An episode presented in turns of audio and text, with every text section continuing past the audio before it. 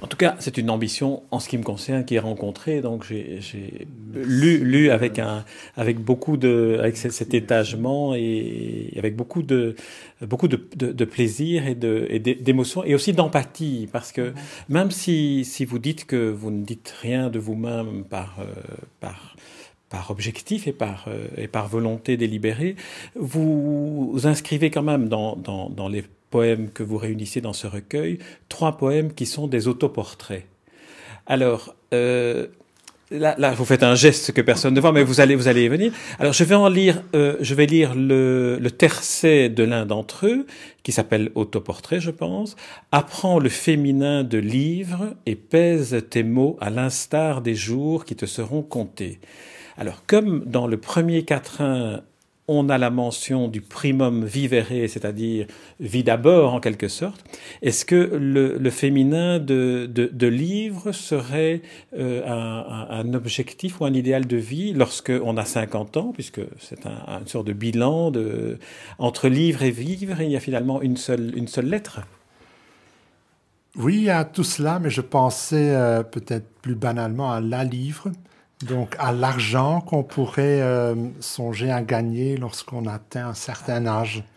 Et donc c'est un peu la tension entre, disons, les idéaux poétiques de, de la jeunesse et le bon sens du petit bourgeois que je suis devenu à mon âge, que j'ai essayé de, enfin à quoi j'ai essayé de faire allusion à travers donc euh, ben, les deux enfin les deux, les deux acceptions, les deux sens, les deux formes du mot livre. Ah ben vous voyez, donc là, moi j'avais pris le mot féminin de livre comme étant la femme et, sortir du livre pour vivre euh, dans la réalité. Oui, non, en mais une fois de plus, le sens d'un texte appartient entièrement au lecteur. Et tout comme euh, j'essaye de me, me, cacher le plus possible dans, dans, les textes, surtout là où je dis moi je, euh, puisque ça n'a absolument rien à voir avec moi. Enfin, je, pense. Euh, là, j'ai perdu le début de ma phrase. Donc, que chaque, chaque lecteur est, celui qui possède le sens. effectivement, oui, oui. Et je, ça me paraît tout à fait euh, capital. Le, ce n'est pas l'auteur qui possède son texte. Il l'offre, il le donne, il le transmet au lecteur et libre au lecteur ou à la lectrice de, de se l'approprier. De là la difficulté de faire une interview ou une rencontre avec l'auteur d'un poème, parce qu'on est quand même tout le temps tenté de dire mais qu'est-ce que vous avez voulu dire? Alors qu'il faudrait peut-être formuler différemment. Voici, je vous propose ce que j'ai lu. Ça me paraît infiniment plus sage et euh, si j'étais à votre place, euh, surtout en ce qui me concerne, euh, je tenterais de penser le moins possible au poète et le plus possible au poème. Mais alors j'ai quand même encore une question pour le poète, cette fois-ci indépendamment du, poème. On, peut dire, et là je rejoins un, euh, extrait de, l'autobiographie de William Cliff qui évoque ce phénomène de, d'avoir trouvé dans la littérature le seul moyen ou la révélation du fait qu'il n'était pas seul au monde. Est-ce que ce n'est pas un peu une démarche que vous faites en allant chercher chez ses autres compagnons de poésie des, des modèles ou des, ou des sujets pour, pour vos poèmes, pour d'une certaine manière ne, ne, pas être seul dans l'aventure de ce recueil? Pour commencer, vous me faites certainement trop d'honneur en me comparant à William Cliff. Euh, ça, je tiens quand même à dire, puisque j'ai une grande admiration pour euh, son travail. Euh, donc là, la comparaison n'est pas raison.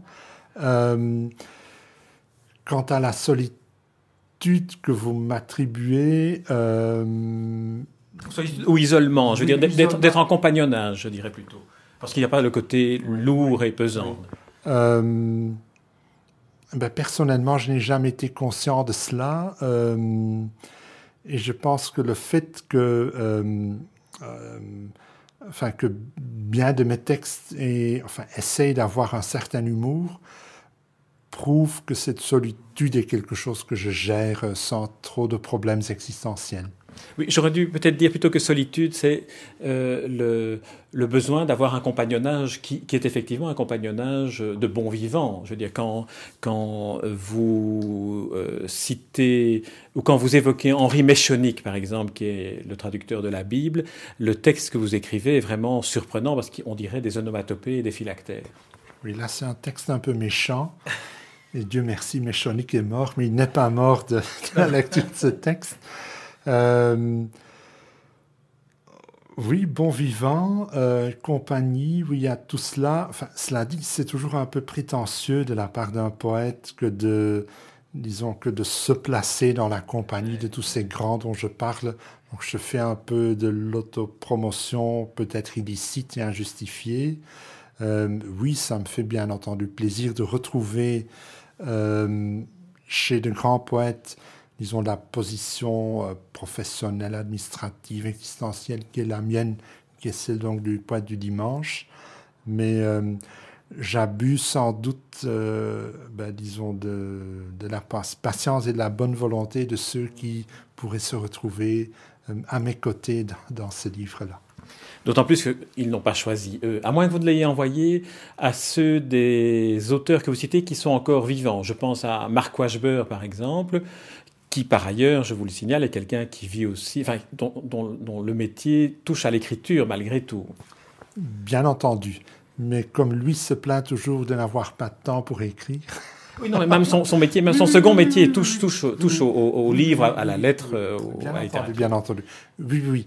Euh, effectivement, il n'est pas très facile de trouver, disons, de bons poètes euh, qui ont exercé un métier n'ayant strictement rien à voir avec euh, l'écriture dans quelque sens que ce soit.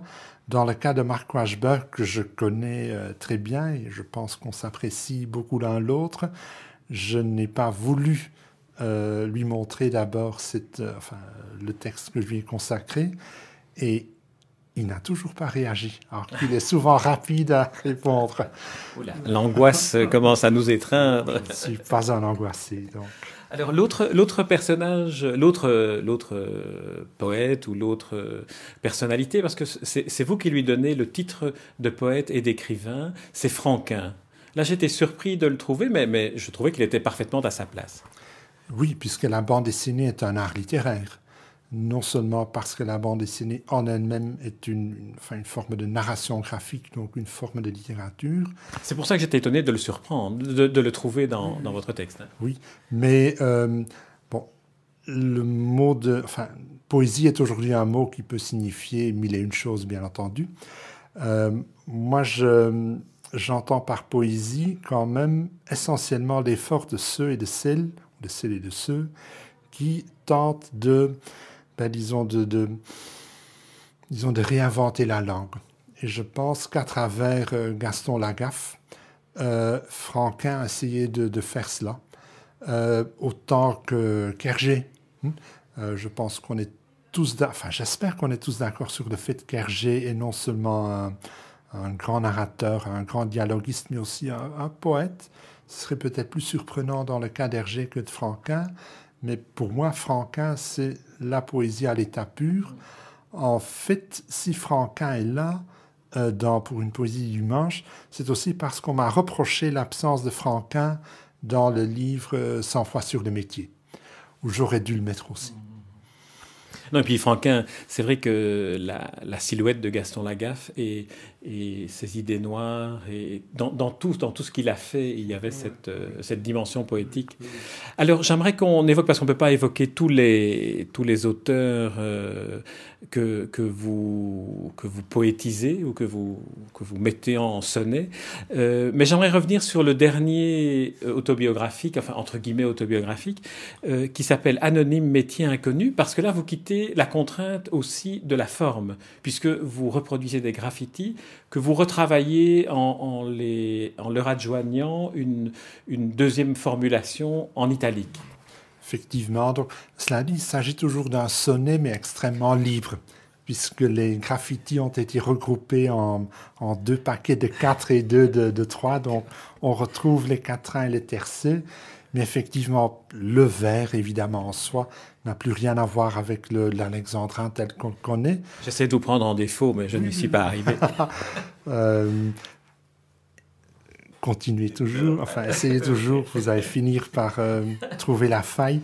Euh, donc, chaque vers se représente comme un, enfin, un graffiti ou une, une, suite de graffitis accompagné d'une petite légende, euh, petite légende qui décrit pour le, le, lecteur la façon dont le graffiti se présente visuellement sur les portes des toilettes euh, de l'université euh, qui m'emploie.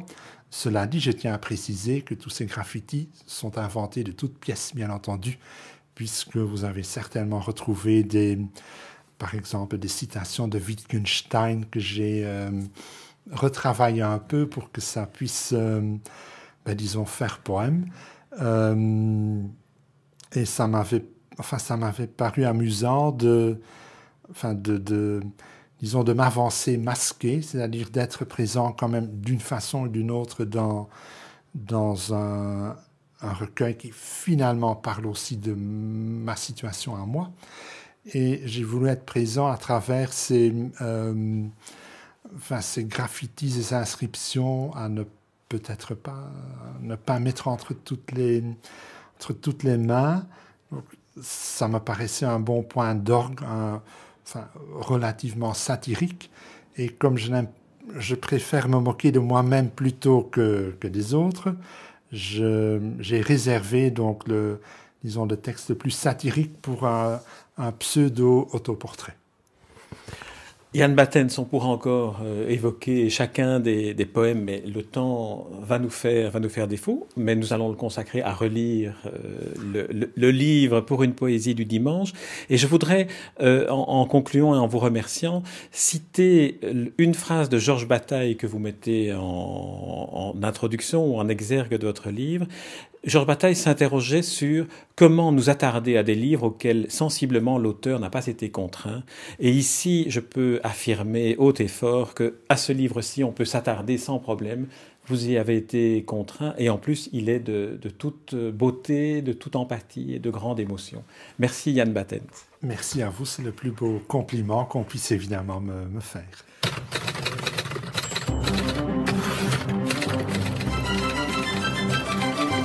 Espace Livre, la rubrique littéraire de Demander le programme. Les rencontres d'Edmond Morel.